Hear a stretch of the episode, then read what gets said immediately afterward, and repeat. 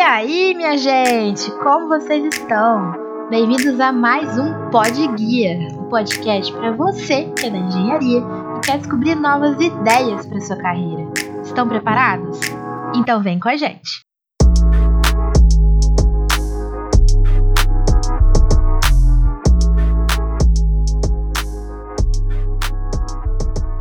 Hoje a gente trouxe como convidado o Anderson. Ele é um engenheiro e está atuando atualmente na área de IoT. E ele vai contar para a gente um pouquinho sobre como é a carreira dele, o que ele faz, quais os desafios, então vai ser bem interessante.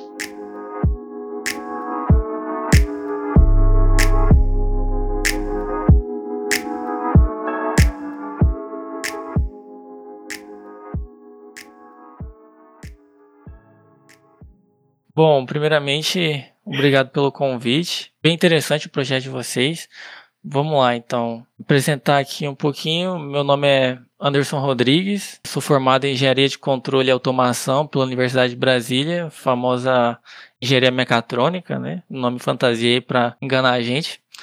Eu formei tem pouco mais de um ano já, mas por conta do Covid, minha colação de grau atrasou bastante. Eu consegui colar grau só no final do ano passado. Tô trabalhando desde que eu me. Desde antes, na verdade, né, de me formar. Eu comecei estagiando numa empresa assim que eu terminei, né? Assim que eu concluí todas as matérias, eu fui contratado já. Desde então, eu tenho atuado com IoT e é isso, basicamente. Estou trabalhando bastante, curtindo bastante. Estou fazendo mestrado agora, junto com o trabalho, né?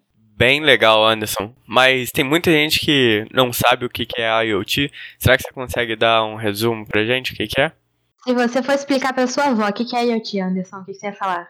Bom, internet das coisas, né? Trazendo para o português, é basicamente conectar qualquer dispositivo a internet e passar então a utilizar serviços da internet ou enviar mensagens para algum serviço na internet. Então, é um conceito bem abrangente, eu sei, mas essa é a beleza da coisa que eu, uma das coisas que eu gosto do IoT, o fato dele ser tão abrangente é que qualquer coisa pode ser considerado IoT, mas não é qualquer coisa que é um IoT sério, digamos assim. Você consegue dar então, algum exemplo pra gente? Um exemplo simples. Vou dar dois exemplos. Vou dar um exemplo que eu considero bom e um exemplo que eu considero ruim. Ok. Não necessariamente ruim, mas, por exemplo, surgiu muito tempo atrás, nos primórdios da IoT, né, uma máquina de fazer porrada que dava também a previsão do tempo. Só que nessa máquina não teve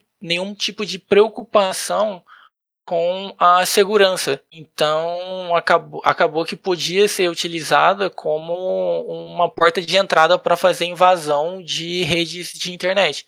Redes particulares, redes privadas. E a gente tem exemplos muito bons hoje, que é smartwatch, por exemplo, que já tem um pensamento mais voltado para segurança e que tem eh, várias funcionalidades, né? Que são os famosos wearables, né? Que a gente tem. Não só o smartwatch, mas várias outras coisas. Que fazem monitoramento de saúde e enviam seus dados para um, uma nuvem particular e tudo mais. E que tem uma preocupação maior com segurança.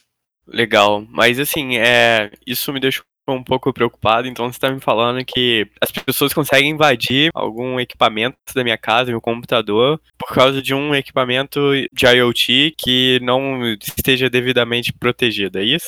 Pode ser utilizado como uma porta de entrada, sim. Ih, galera!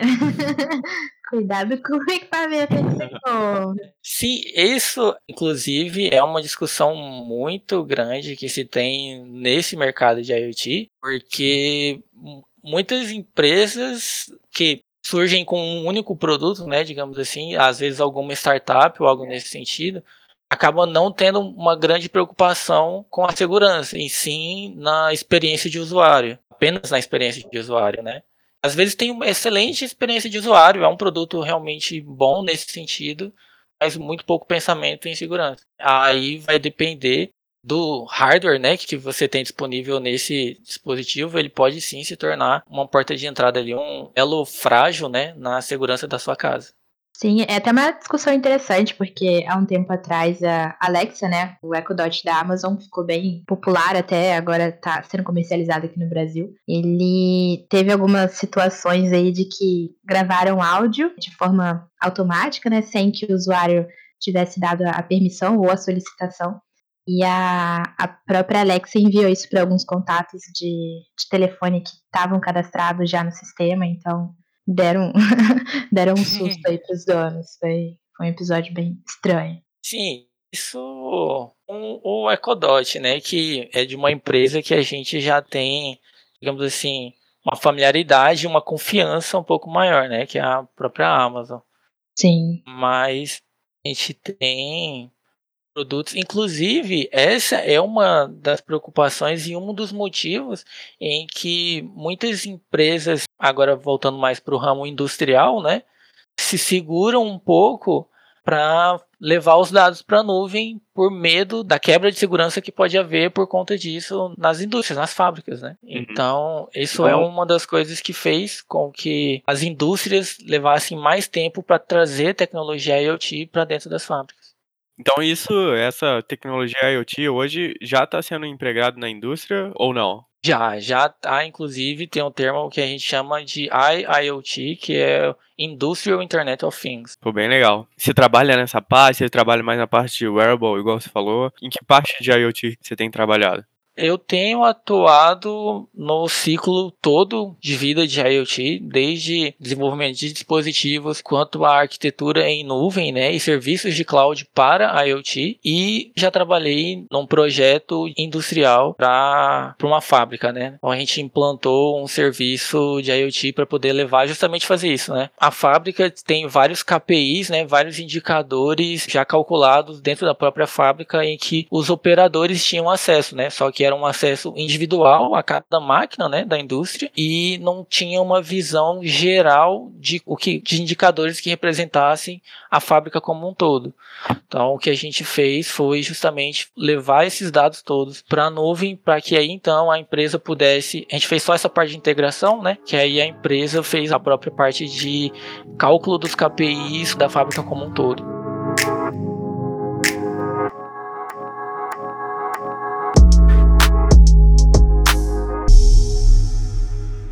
Anderson, mas tu tava falando aí dessa parte de cloud e essas coisas assim que a gente não tem tanto contato hoje em dia. Na verdade até tem, mas a gente não sabe muito bem o que, que é. Será que você consegue dar uma explicação breve, igual como se fosse contar para sua avó o que, que era? Sim, sim. Vamos lá. Acaba ficando muito abstrato, né? A gente sempre fala, ah, porque serviços de nuvem, ah, porque cloud. A gente nunca sabe o que exatamente é essa nuvem, né? O que é essa cloud. No geral, quando se trata de IoT e alguns outros serviços, não necessariamente de IoT, serviços de nuvem, né? É basicamente um conjunto, pode ser um conjunto ou não, né? Pode ser uma plataforma com um conjunto de serviços ou apenas um serviço que está rodando na nuvem e que está ou recebendo mensagens desses dispositivos IoT ou está fazendo a consolidação, o agregamento, né? De todos esses dados e salvando esses dados em algum lugar, algum servidor físico, né? Então, quando a gente diz nuvem, né, quando a gente diz cloud, é um data center, né, muito grande lá com vários HDs, vários HDs não, né, vários computadores e também vários HDs que pode estar tá fazendo o armazenamento, processamento, rodando algum serviço específico, esse que a gente vai estar tá utilizando em IoT. Então, sempre que a gente pensa em IoT, a gente sempre tem que estar tá pensando em serviços de nuvem também, porque essa é a ideia, né? Levar os dados que estão sendo coletados, que estão sendo produzidos, digamos assim, nos dispositivos para um servidor e nesse servidor fazer o processamento quando necessário ou apenas o armazenamento desses dados. Então a gente vai estar utilizando a internet para estar levando esses dados do dispositivo para uma central. Bem legal, bem maneiro. E não é muito o que o pessoal tem contato né, hoje em dia, mas muito interessante.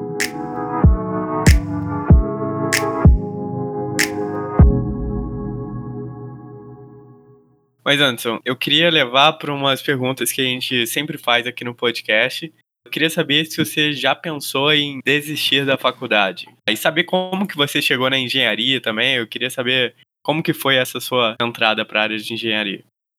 Bom, eu sempre gostei muito de engenharia desde muito novinho. Só que quando eu era mais novo, eu não sabia qual engenharia fazer como todo mundo, quando eu era pequeno, para mim engenharia era engenharia civil, né? Então, era sempre que a gente sempre pensa, né? Quando a gente é pequenininho, ah, sou engenheiro, você sempre pensa num engenheiro civil. Mas, se eu não me engano, eu tava, eu acho que bem novo ainda, eu acho que na sétima ou na oitava série, eu vi uma reportagem sobre alunos de mecatrônica da USP. E desde esse dia eu falei, é isso que eu quero fazer, é isso que eu quero. não sei exatamente o que que é, não sei exatamente o que que faz, mas é isso que eu quero fazer. Desde então eu comecei aí sim, né, estudar mais, pesquisar mais e entender um pouquinho melhor o que que era mecatrônica, né? E aí sim eu descobri que na verdade é controle e automação, não é bem mecatrônica. E aí eu entrei para engenharia de controle e automação na Universidade de Brasília. E quando eu entrei, eu descobri que eu não tinha a menor ideia do que, que era controle de automação. então foi também um pouco um choque de realidade assim, descobrir que existe um universo muito maior do que o universo que eu estava imaginando. Estava imaginando mais a parte de robótica, né? Quando eu queria entrar, né, para engenharia mecatrônica. E aí eu descobri que tem um universo muito maior que vai muito além de robótica, vai muito além de braços robóticos. E um engenheiro de controle e automação pode e deve fazer, né? Bacana, bem legal. E durante a sua faculdade, você chegou a pensar em desistir em algum momento? Teve algumas recaídas? Porque a gente sabe que o curso de engenharia é um curso bem pesado, né? Então eu queria saber disso de você, se já pensou em desistir em algum momento. Cara, não. Desistir de pensar em desistir, não. Mas eu vou te confessar que eu passei algumas raivas, alguns eventos não tão legais durante a faculdade. Eu acho que todo mundo acaba passando, né, querendo ou não. Só que a raiva era justamente porque acabou me impedindo ou me atrapalhando no curso que eu queria muito fazer, que eu queria muito concluir, né? Então, eu acho que a raiva que eu sentia é justamente porque desistir nunca tinha passado pela minha cabeça, né? Sempre foi essa vontade de terminar, de seguir em frente e progredir na mecatrônica. E uma das coisas muito boas de engenharia de controle e automação na UNB justamente é que a comunidade de mecatrônica e os alunos são muito unidos. Então a gente tem um centro acadêmico muito presente assim, na vida dos outros estudantes, né? A gente, além disso, tem uma, se eu não me engano, salvo engano agora, são três equipes de robótica que são focadas em mecatrônica, né? Claro que tem alunos de outros cursos também, mas tem um foco maior em mecatrônica. E tem equipes de mecânica também. Então também tem uma comunidade bem unida assim das equipes de robótica as equipes de competição acadêmica como um todo. Né? E você participou de alguma equipe dessa? Participei, participei da Uniball, aí pessoal da Uniball que estiver ouvindo. Salve! É...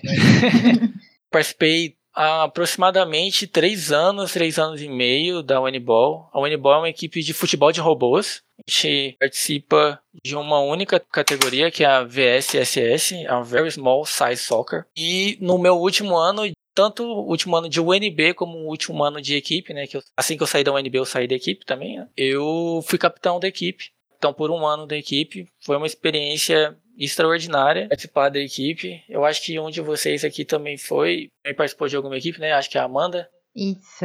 É até interessante, né, contar pro pessoal que o primeiro contato que a gente fez com o Anderson, a gente deu uma olhadinha no LinkedIn dele, viu que ele tinha participado da equipe de competição, mas assim que a gente conversou pela primeira vez foi até engraçado, que provavelmente a gente já se esbarrou numa competição, né, Anderson? Exatamente, alguma lark da vida. Isso é. Se esbarrou, inclusive, tenho aqui no meu notebook um adesivo da Renobot. então, com certeza a gente deve ter se esbarrado por aí. Muito bom. É uma dica aí também, eu sempre bato nessa tecla que equipe de competição ou qualquer outra atividade extracurricular da universidade é uma oportunidade incrível, né, de você se desenvolver não só como um profissional, mas expandir a sua rede de contatos, que é muito importante também. Você vai encontrar pontos de apoio e também, olha aí, que oportunidade bacana também de hoje em dia poder encontrar o Anderson de novo. Não sei se a gente já se esbarrou antes ou não, mas a gente está se, se ajudando aí, muito bom. E crescimento não só de contatos e crescimento de conhecimento técnico, né?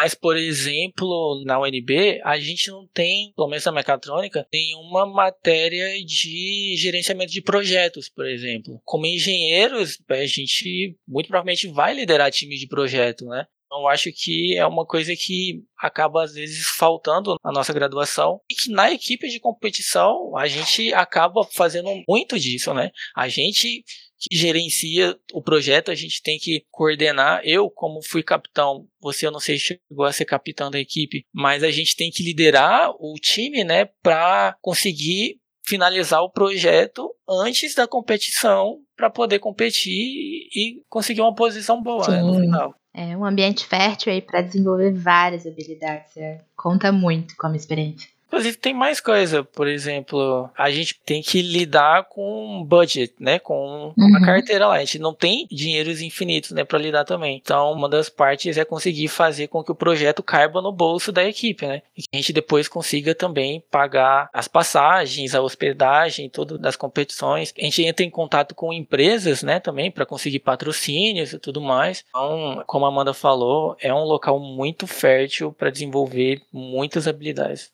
Até engraçado você falou aí do orçamento. Lembrei que da, das várias atividades que a gente fazia para levantar e angariar fundos né? Porque a gente não recebia, no início, né, da equipe, a gente não recebia muito auxílio. A gente vendia doce na porta do RO, a gente ia pras ruas divulgar o projeto e pedir colaboração. Como que vocês lá de Brasília faziam isso? Cara, a gente tinha uma empresa em específico que ficava, inclusive, dentro da UNB, uma empresa grande, que patrocinou a gente por bastante tempo. A gente também já chegou a fazer rifa. Uma vez, inclusive, aí junto com uma outra equipe de competição, né, junto com o Android. A gente foi pro carnaval aqui de Brasília vender bebida também para levantar dinheiro para a equipe. Foi, foi muito bacana. Nunca tinha feito isso, foi muito legal, foi muito legal. É, que que um objetivo não faz, né, com a galera. Bom, muito bom, história para contar.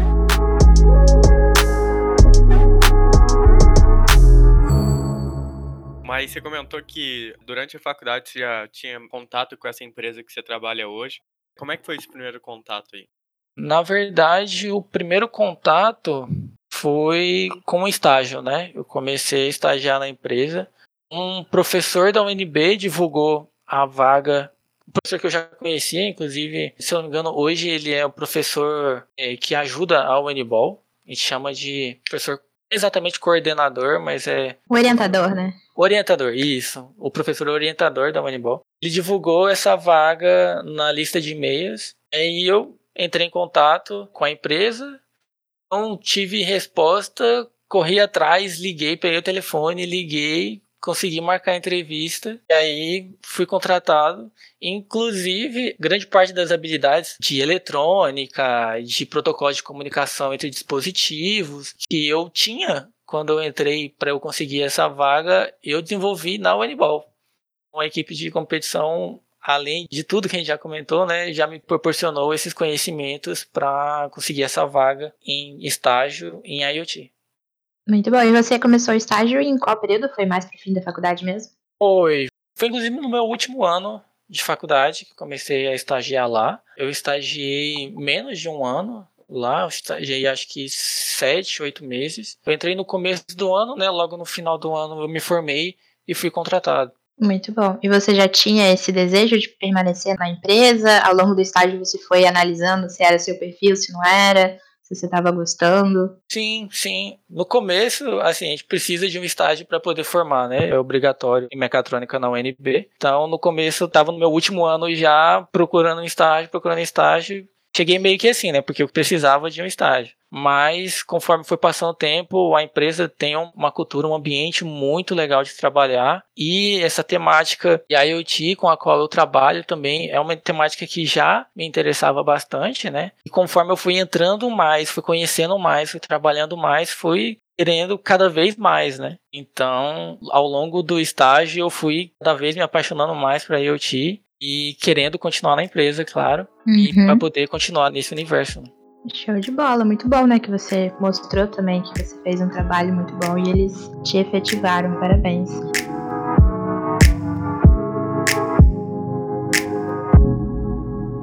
E você comentou que a empresa tem uma mentalidade diferente, né? Ela é bem disruptiva, assim, moderna. Tanto é que você está fazendo mestrado e trabalhando ao mesmo tempo, né? Como está sendo essa experiência? Assim, Aqui na empresa a gente tem um incentivo ao desenvolvimento profissional muito grande, né? Não apenas um incentivo de desenvolvimento acadêmico, mas também, por exemplo, eles incentivam a gente a fazer provas de certificação, né? A gente trabalha muito com Azure, né, com a plataforma da Microsoft, e aí, inclusive, eu tenho hoje em dia algumas certificações Microsoft de Azure foram de incentivo da empresa, né? Que as provas quem pagou foi a empresa e a certificação é minha, né? Se um dia eu sair da empresa, as certificações vêm comigo. Então, é uma parada muito interessante aqui da empresa. Além disso, sim, como você comentou, estou fazendo mestrado agora, estou no segundo semestre do mestrado agora e a empresa incentiva completamente, inclusive no semestre passado algumas matérias que eu precisei pegar, né? Eram no horário de expediente e eles não tinham problema nenhum com isso. Eu podia simplesmente parar o que estava fazendo o trabalho e ir assistir a aula, né? Inclusive, o meu chefe direto está fazendo doutorado, né? Então, enquanto eu estou fazendo mestrado, ele está fazendo o doutorado dele, então ele sabe como é importante esse tipo de coisa também. Muito bom, muito importante ter o apoio da organização que você tá e te dar mais incentivo ainda para você conquistar seus objetivos aí. Parabéns, muito bom. Sim, com certeza. E, cara, se não fosse esse incentivo, seria difícil, eu acho, conseguir fazer simultaneamente, né? Tá trabalhando 44 horas por semana, mais fazendo mestrado. E eu acho que graças a eles é que eu tô conseguindo conciliar muito bem, porque eu tô achando bem tranquilo essa experiência. Tenho certeza que muita gente que pode estar fazendo essa mesma coisa, né? Trabalhando enquanto faz mestrado, vai dizer que é extremamente difícil e que é muito difícil conciliar, né? Acho que esse grande incentivo deles lá tem ajudado muito nesse sentido. Sim, com certeza. E eu acho que é uma coisa nessa parte de tecnologia, as empresas têm ficado cada vez mais flexíveis e incentivado cada vez mais essa parte de estudo, né? Então, isso é muito diferente do que a gente vê nas empresas mais assim tradicionais, que não aceita tanta né, flexibilidade assim, né? E isso, sem dúvida, chama muito mais as pessoas para trabalhar nesse tipo de empresa, né? Quem que não gostaria de ter uma empresa que te incentiva a estudar, te incentiva a tirar certificações, igual você falou? Isso aí é poxa, realmente é muito bom. Isso faz valer, né, o seu suor, faz valer o, o, seu trabalho dentro da empresa, né? E eu acho que a empresa só tem a ganhar com isso, né? Porque não só eu, né, que tenho esse incentivo dentro da empresa, obviamente, a gente tem um sentimento de valorização muito maior. Isso faz com que a gente tenha um sentimento de pertencimento à empresa, né, de realmente vestir a camisa da empresa e do que a gente aprende, a gente pode utilizar dentro da empresa, né? Então, uma empresa, eu acredito que ela é tão boa quanto os funcionários dela, né? Então, quanto mais os funcionários crescem, mais a empresa cresce junto. Né?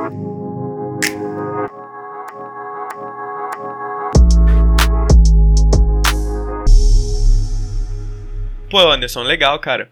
Você quer falar alguma coisa sobre. Tem alguma vaga disponível? Agora, com certeza, deve ter um monte de gente querendo entrar nessa sua empresa aí. Você quer, tem alguma vaga disponível? Tem alguma coisa dentro da empresa? Como é que o pessoal consegue entrar? Então, é, eu trabalho na Crazy Tech Labs, né? A gente, inclusive, abriu uma vaga para desenvolvimento .NET agora aqui na empresa. Essa semana, inclusive, e abriu essa vaga. Quem tiver interessado pode entrar no nosso site, no site da empresa, stecklabs.com.br e entrar em contato com a gente. E lá todo o contato da empresa, né? Vocês podem estar enviando e-mail. Eu não sei se a vaga já foi divulgada, inclusive. Não sei nem se a vaga já foi divulgada. Mas eu sei que a vaga está aberta porque é para trabalhar comigo. então, é, quem tiver interesse, né, pode estar tá entrando em contato até comigo mesmo, que eu redireciono para o pessoal de RH, ou pode entrar direto em contato com a empresa, que a gente está com essa vaga aberta. Legal, mas a pessoa precisa estar tá estudando mecatrônica ou automação? Ou como é que é? Não, essa vaga é para desenvolvimento .NET, né? É mais focada em serviços de nuvem, digamos assim, é para desenvolvimento de APIs, por exemplo, mas não apenas, né? E não é uma vaga de estágio, é uma vaga de emprego mesmo. Então a pessoa não precisa estar fazendo nenhuma graduação, a gente não tem nenhuma graduação específica que a gente cobra empresa, até porque como a IoT é um universo tão interdisciplinar, né? Pessoas de várias graduações conseguem estar atuando em, em IoT. A gente não tem nenhum requisito nesse sentido. Mas o que a gente vai estar tá exigindo para essa vaga em específico é um conhecimento em .NET. Então, já ter alguma experiência com .NET, já ter desenvolvido alguma coisa. Precisa ter uma experiência profissional nessa vaga. É uma vaga de início, né? Mas precisa ter alguma experiência com .NET, C Sharp e .NET, né? Então, é isso. Bem legal, bem legal mesmo. É, com certeza vai ter muita gente aí participando desse processo seletivo. Até eu vou tentar uma vaga aí dentro também, cara. manda, manda um e-mail lá pra gente.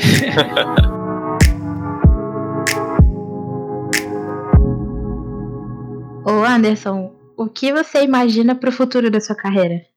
Agora eu imagino mais trabalhar na área de arquitetura IoT. Isso que eu tenho imaginado é o que estou vendo que está acontecendo com a minha carreira, na verdade. Estou me afastando cada vez mais de desenvolvimento em si e indo cada vez mais para alto nível, digamos assim, de gerenciamento de projeto e de arquitetura de soluções IoT. Então, o que eu imagino para o futuro da minha carreira é isso: é estar trabalhando com arquitetura de projetos e gerenciamento de projetos IoT.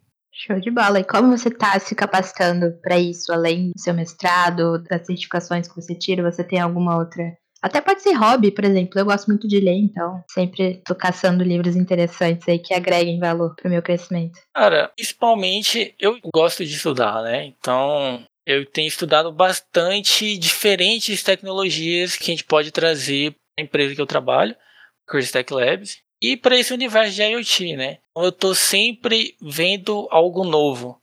Esse eu acho que é o que eu mais tenho feito de diferente, além disso que você mencionou, né?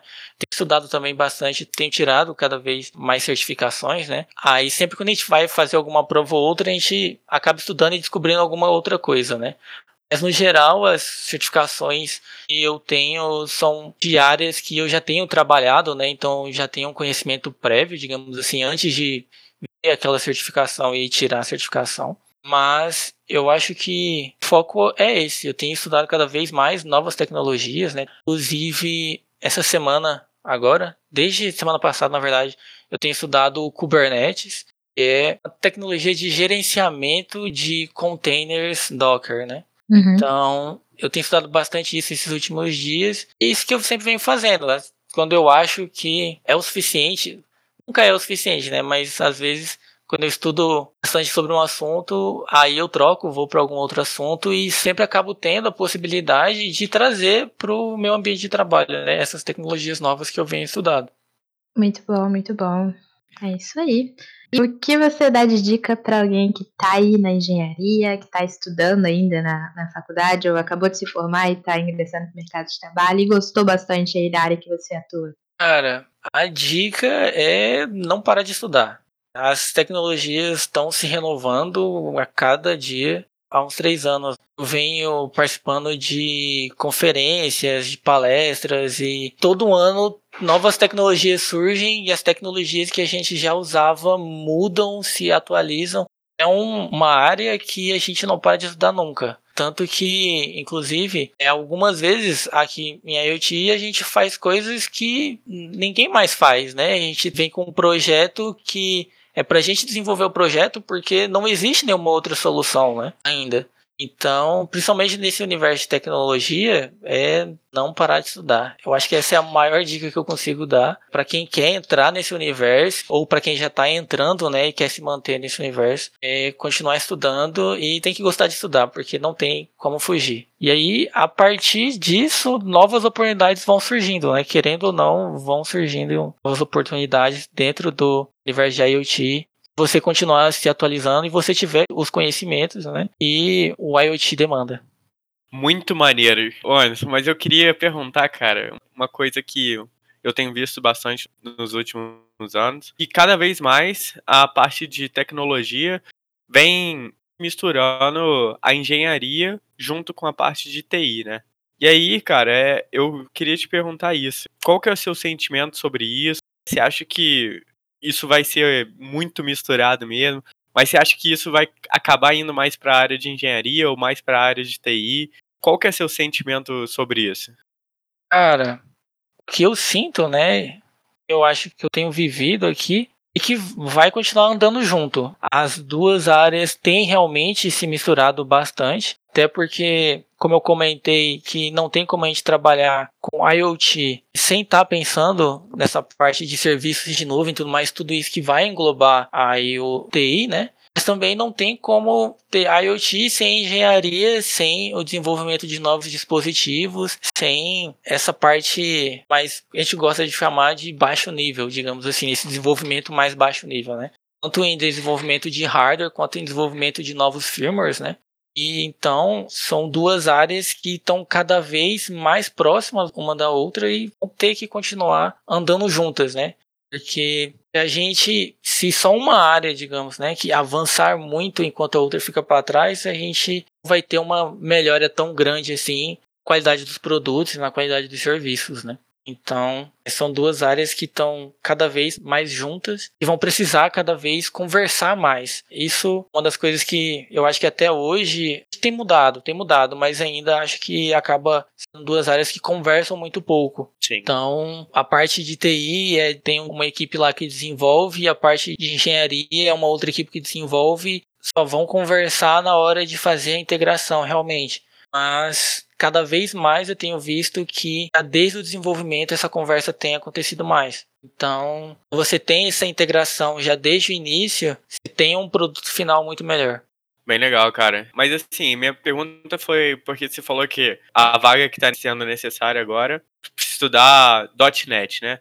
E, ah, e .NET não é uma coisa que, por exemplo, a gente vê dentro, pelo menos eu não vi dentro da minha engenharia, eu não sei se dentro da sua faculdade você chegou a estudar alguma coisa sobre isso. Mas é alguma coisa que cada vez mais os engenheiros têm que estar tá estudando, que é essa parte de tecnologia, né? Mesmo que não esteja dentro da grade da faculdade, né?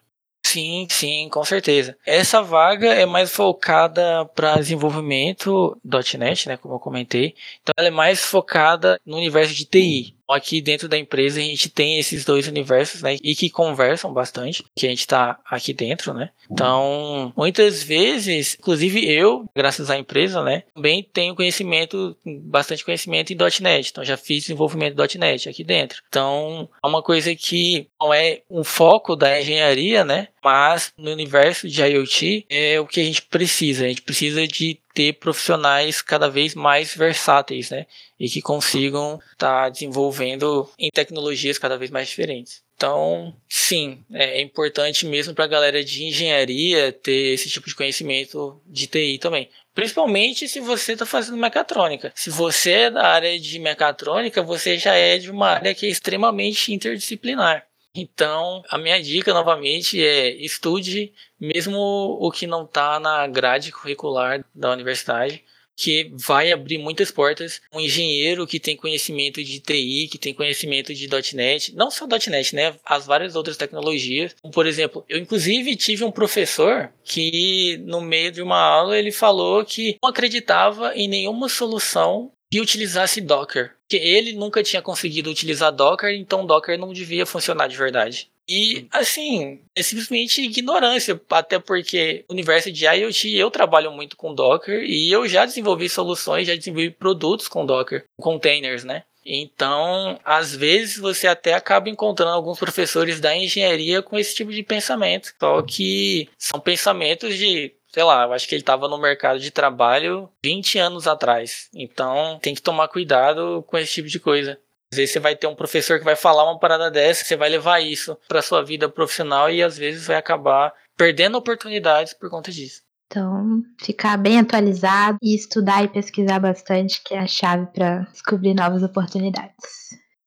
Sim, é o que eu faço, né? Sempre estudando coisas novas, né? Sempre tento ficar diferentes e que ali um pouco relacionado a tudo isso que eu trabalho.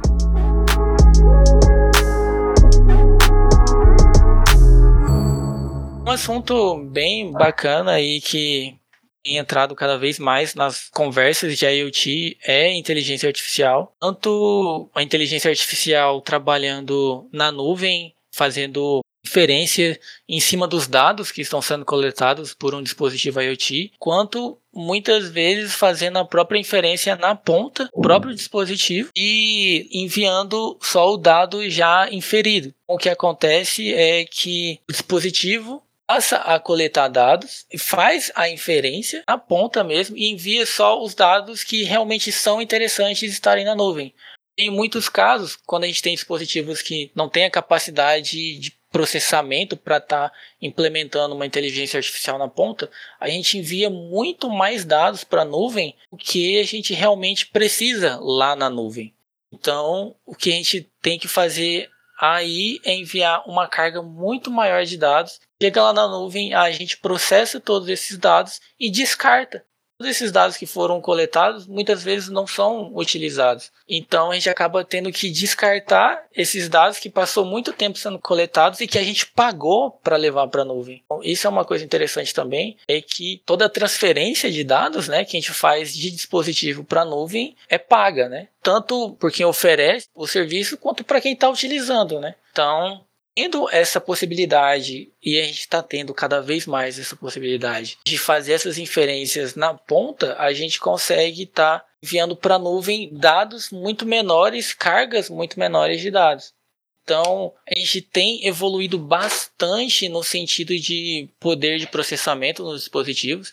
Como qualquer um que está escutando a gente aqui vai percebido, né? A gente tem celulares, por exemplo, cada vez mais poderosos um celular nada mais é do que um computador portátil que a gente carrega, né? E isso que é basicamente um IoT, dispositivo IoT. É um dispositivo com um certo poder de processamento, um certo poder de armazenamento e conectividade. Então, cada vez mais a gente está tendo poder de processamento maior em dispositivos IoT, que está permitindo com que a gente traga cada vez mais algoritmos mais complexos nessa ponta, né, para esse dispositivo. Aí a gente vai conseguir, não treinando, a gente ainda não chegou lá, né, a gente ainda não tem poder operacional suficiente para treinar uma nova rede dentro do dispositivo, dependendo do dispositivo.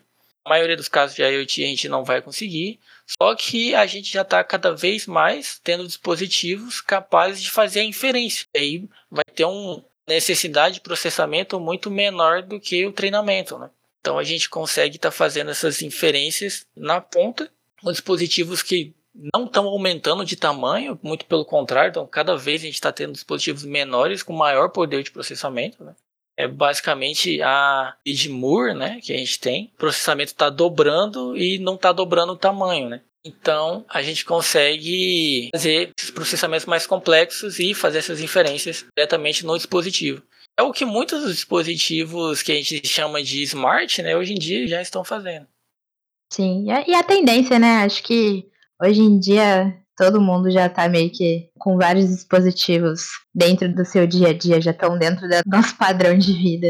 E vai ser essa tendência de maior conectividade, aumentar o fluxo de informação, de dado e da qualidade dessa informação que chega até a gente também.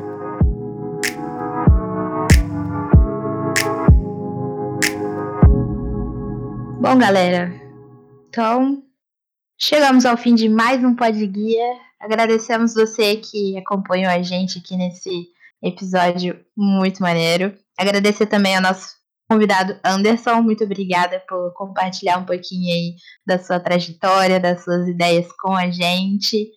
E é isso. Valeu. Obrigado, Anderson. Obrigado mesmo pelo contato aí, por ter respondido a gente no LinkedIn. Foi um prazer estar conversando contigo aí, cara. Valeu, eu que agradeço novamente pelo convite. É isso aí, pessoal.